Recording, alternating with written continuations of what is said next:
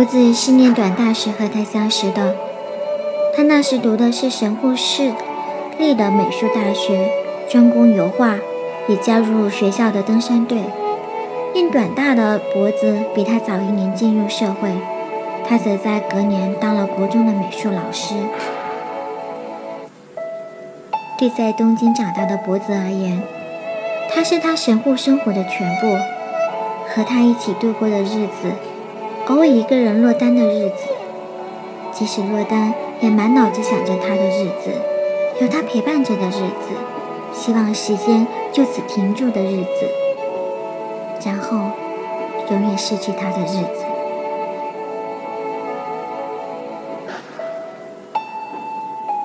他死于山难之后，尽管失去了留在神户的理由，脖子也没有打算回东京。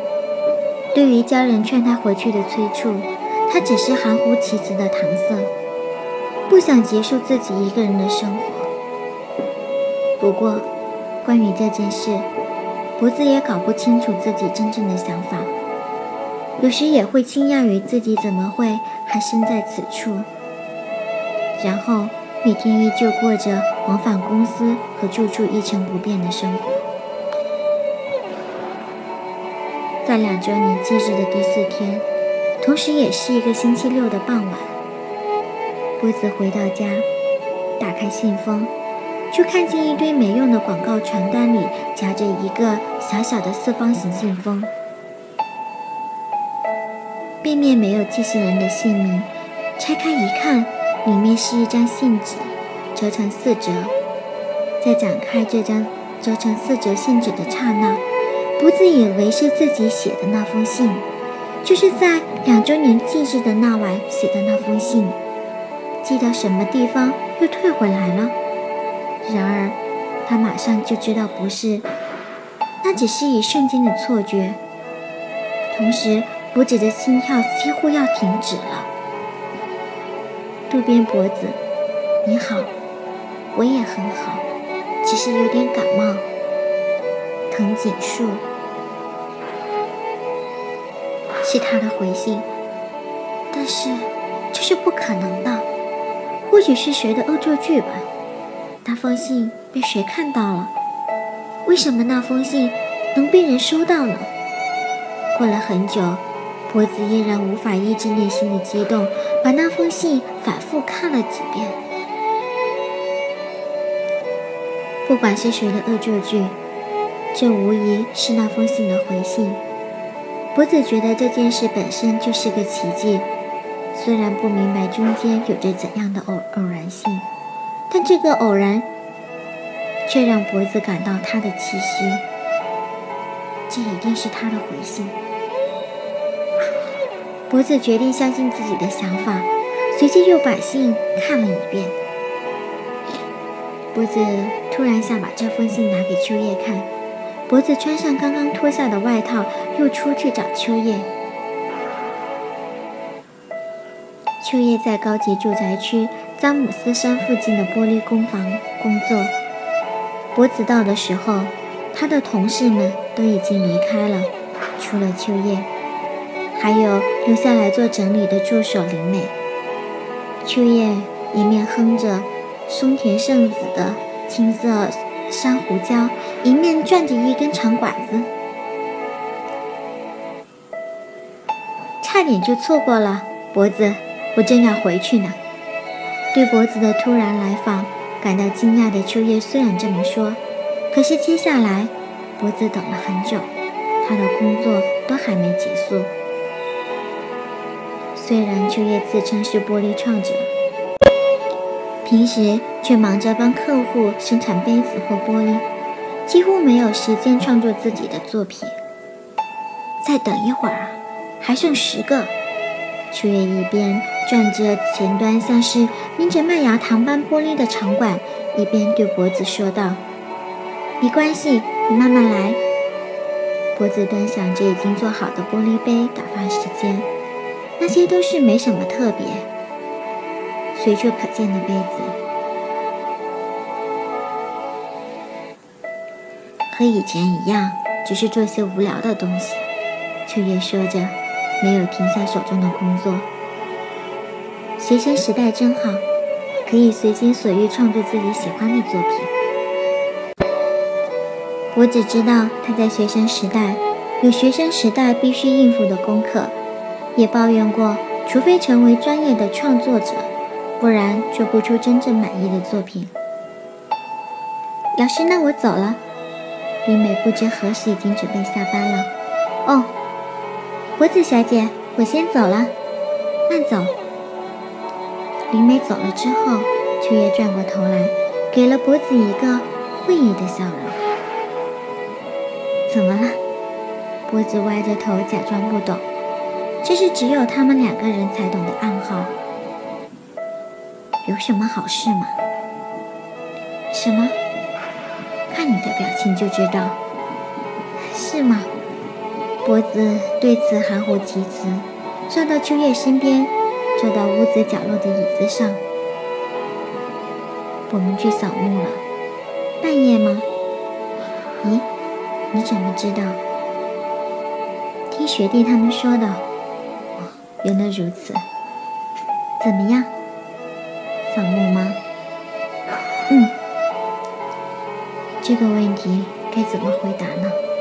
说不错，也很奇怪呀。是呀，说的也是。不过，嗯，一言难尽了。秋叶又继续工作，突然像是想起了什么，转头看着脖子。嗯，脖子歪着头，秋叶无声的笑了。怎么了？这是我想问你的，发生了什么事？为什么这么问？因为你都写在脸上。有吗？秋叶微笑着点点头。工作告一段落时，脖子给秋叶看了信。我写了一封信给他，还收到了回信。即使这样说，秋叶也无法理解，怎么回事？猴子把事情的经过从头解释给秋叶听，在阿树家看到了毕业纪念册，在那上面发现了他以前的住址，写了一封信给他，然后收到了这封回信，不可思议呢。不过，应该是某人的恶作剧吧？也许吧。无聊，竟然有人这么写，但我也挺开心的。脖子看上去十分开心，可是秋叶却露出了不解的表情。不过，脖子，你干嘛寄那种奇怪的信？啊？还是……嗯？你还是忘不了那家伙？秋叶呢？你已经忘了吗？怎么可能？那你怎么看？我和你的关系，嗯，说呀，脖子。秋叶故意做出严肃的表情，慢慢靠近脖子，脖子不由得发出轻声的哀求：“别这样，不要说别这样，别这样，别这样。”我可是很认真的跟你说。你这样问我，我恩哉啦！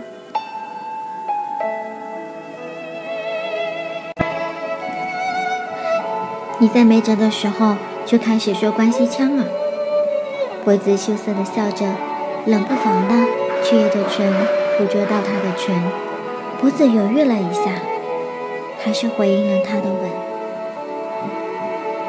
他去世后的两年间。脖子与秋叶的距离不知不觉已经如此靠近，然而几次接吻时，脖子却常觉得那个人不是自己。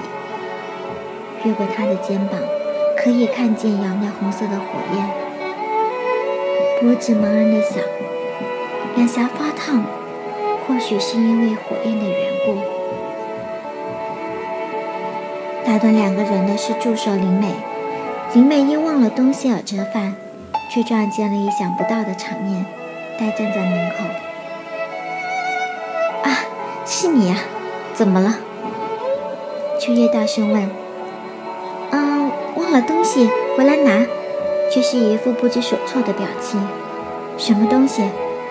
嗯，不，没关系，我先走了。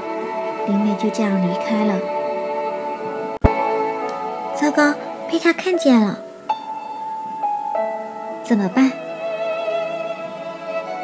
没办法了，这下既然成为事实，就认了吧。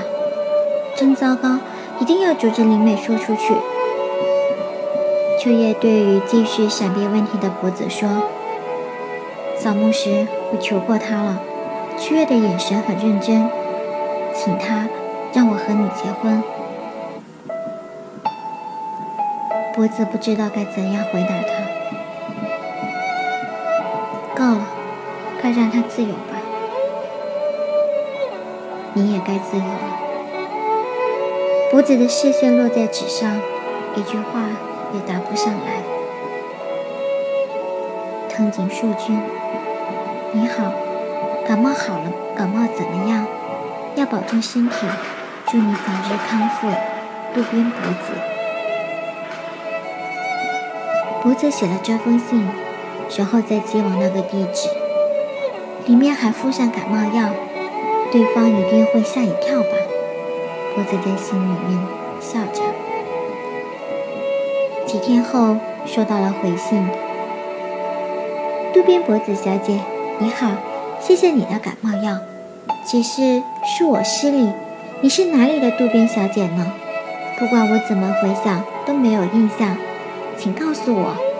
藤井树，这个假冒藤井树的骗子，竟然大言不惭的要我做自我介绍，怎么办呢？博子虽然这么说。心中却莫名的感到欢喜，彼此竟然成了没见过面的笔友。不管怎样，这个人都是天国里的他所牵的线，一定是个好人。博子很感谢他和上天赐给他的这段奇妙缘分。不过，到底是什么样的人呢？一点也猜不透。博子想起来。以前在电视剧里见过这样的故事：没见过面的笔友其实是个老人。博子对写这封信的人的容貌做了种种猜测，是老爷爷，还是老奶奶？普通的上班族，说不定还是个小学生呢。你是哪里的渡边小姐呢？对方装傻说这种话，完全把自己当成了藤井树。就是对这个游戏乐在其中的证据。会喜欢做这种事情的年纪，应该是个学生。如果意外的是个中年大学教授，那也不错。脖子沉浸在自己异想天开的世界里。他再度把信拿去给秋叶看，寄了感冒药。脖子真体贴。秋叶说着便大笑起来，把信还给脖子。他对这封信的性质。仅限于此。哎，回信该怎么写呀？啊，回信，脖子还打算回信？嗯，觉得很有趣吗？你们两个人都是闲人。借助秋叶的智慧，脖子完成了第三封信。不如说，这封信根本就是秋叶写的。藤井树君，你好。你已经把我忘了吗？真过分，太失礼了。我不会告诉你的，你自己想吧。不过，给你一点提示，我还是单身。渡边博子。博子看了这封信的内容，眉头皱了起来。这怎么记呀？有什么关系？那家伙把自己当成了藤井树，写这样的内容给冒牌藤井树。刚刚好啊！既然这样，脖子还是不想把这种失风度的信寄出去。脖子脑海里出现了中年大学教授看到这封信时失望的样子。脖子假装把这封信装在了信封里，后来却偷偷的重写了一封。他下意识的把对方当成了中年大学教授，写的有点严肃。藤井树君。你好，感冒痊愈了吗？今天我在回家途中，看到坡道上的樱花含苞待放，这里的春天即将来临。渡边博子，现在开始，可能变成真正的通信了。博子内心充满期待，他很久没有感受到这种坦率而雀跃的心情。然而，对方的回信却不是博子想象的内容。渡边博子小姐，你好，我真的不认识你，我没去过神户，也没有亲戚或朋友住在那边。你真的认识我吗？藤井树。这封信好像有点认真了。秋叶看了信说：“是呀，这是怎么回事？可是，对方如果是认真的，我该怎么办？说是认真，是怎样的认真呢？”秋叶这么一说，脖子不知道如何回答。的确，脖子也没有想过对方会认真到什么样的程度。秋叶又看了一一遍信。之后，他发现了一件事情：这家伙是个女人。什么？你看这里，秋叶说道，右手指着其中一行，是那句“你真的认识我吗？”这里用了女性的“我”，真的耶？或者这个人以为藤井树是女的？不是也有女的名字叫做树的吗？嗯。事情变得有点复杂了，嗯，是什么样的人呢？秋叶盯着信看，很认真的思考，脖子也一起思索，都理不出任何头绪。这时，却又问了一个奇怪的问题：“不过，这封信是怎么寄到那家伙手上的？”“什么？不觉得很奇怪吗？”“什么奇怪啊？”我们的信的确寄到了，也的确收到了回信，对吧？是呀，但你说过那个地址已经没人住了。嗯，据说是变成国道了。难道这家伙住在国道上吗？怎么可能？不是吗？嗯嗯，到底是什么？怎么回事呀？真想不通。于是，秋叶就从不可能的地方开始推论：假设那家伙真的住在国道中央，什么？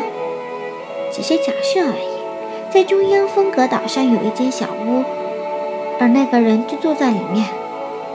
是假设。是啊，虽然实际上是不可能的，但是还是可以假设的。嗯，邮差。把寄到那个地址的信带去那边，但肯定不会把信交给那家伙。是呀，为什么呢？什么？为什么不交给他？因为不可能随便住在国道上。不是啦，这只是一种假设。脖子不太明白秋叶的意思。那这么说吧，假设国道不存在就好了。为什么没有国道？这是猜谜吗？随你怎么说，就当做猜谜好了。没有国道，所以藤井家的旧房子还在，有新的住户住在那里，然后邮差送到那里。这样的话，信就寄到了吧？嗯，这样的话应该能寄到。寄不到吗？你说呢？那寄不到，真的？嗯，那还是能寄到。答错，寄不到。嗯，为什么？让脖子上了当，却也得意洋洋的露出笑容。不明白吧？嗯，不知道。不可能寄到吗？因为收信人的名字不一样啊。就算住址没错，收信人名字不对，还是寄不到。嗯，是吗？是呀。就算送到了那个地址，门牌上的名字对不上的话，邮差也不会把信放进信信箱里去的。原来如此。就像国道也一样。什么？为什么？不管住在哪里，只要收信人名字不一样，信就永远都收寄不到那家伙手里。就好比阿基里斯与飞鸟赛跑，与乌龟赛跑。这么说好像有点不恰当。总之，到底是透过什么途径和对方书信来往，才是关键所在。不过，也有可能是邮邮差不投入信箱吧。的确有这种可能，是吧？但邮差不会一而再、再而三弄错吧？说的也是。莫非那家伙真叫这名字？什么？也就是说，那家伙真的叫藤井树？脖子怎么也无法想象这种事情，觉得秋月一定是因为被困在自己的推理里，所以想出了这种自圆其说的说法。不过。就算是巧合，也实在太巧了吧？就是呀。可是，除非他叫藤井树这个名字，否则信是寄不到的，这是事实吧？嗯嗯。脖子试图整理已经乱作一团的思绪。若安代所说的没错，那个地址应该变成了国道了，根本不存在。然而，信却安然无恙的寄到了，而且。还的的确确收到了回信，就算这是某个人的恶作剧，按照秋月的推断，那个人一定是心疼己。不过，在藤井家住过的地方，住着一个同名同姓的藤井树，会有这样的巧合吗？而且对方还住在国道上。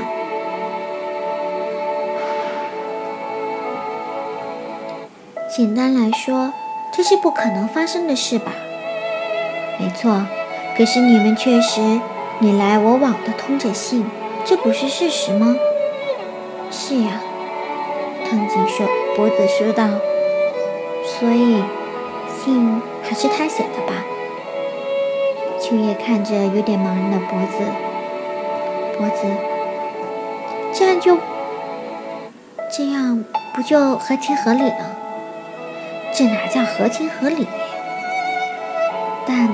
带给我梦想，确实是带给你梦想。是呀，才不是这样。脖子，秋叶有点生气。脖子不知道自己说了什么，惹恼了他，不禁收了身子。算了算了，脖子，你要是这样想也可以。我会靠自己尽全力搞清楚真相的。然后秋叶说要当做重要的证据。没收了脖子的信。